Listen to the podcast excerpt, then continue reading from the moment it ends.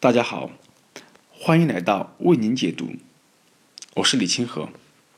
今天，让我们共同来继续学习一课经济学的第六课：政府应提供贷款支持吗？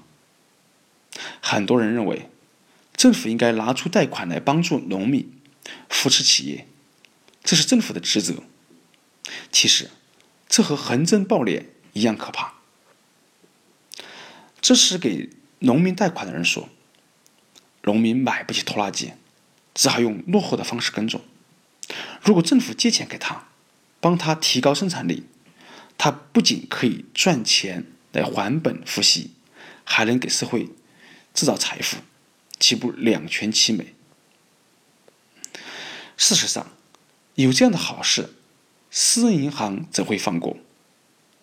如果谁想买块农场，马上会有一大堆银行业务员连上他，但私人银行会考虑风险，因为银行家是掏自己的钱，一招不慎就会破产而出局。所以啊，私人银行会严格审查借款人的能力、诚信等，因在市场上打拼多年，他们拥有足够多的经验。可政府行吗？政府。是拿纳税人的钱去冒险，所以政府放款的坏账率总是高于私人银行。如果两个人都想买拖拉机时，政府怎么判断谁该优先获得贷款呢？私人银行可以评估两个人的信用，信用高的人才会获得贷款，而政府则不同，他是抱着施舍的心态来发放贷款的。在政府看来，一个人没有储蓄，行为乖张，靠你救济资金生活，这都不是问题。只要他确实需要拖拉机，帮助一个没有还款能力的人拥有拖拉机，则另一个有还款能力的人就会失去拖拉机的机会，结果伤害了整个社会的效率。那么，政府应该给正在遭遇困难的企业发放贷款吗？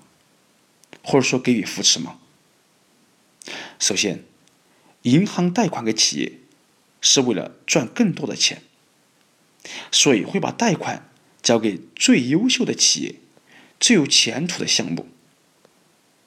而政府放贷，往往只是创造就业、扶持新产业等模糊的目的。换言之，越是效率低下的项目，雇人越多，则创造就业也就越多，反而越有可能获得贷款。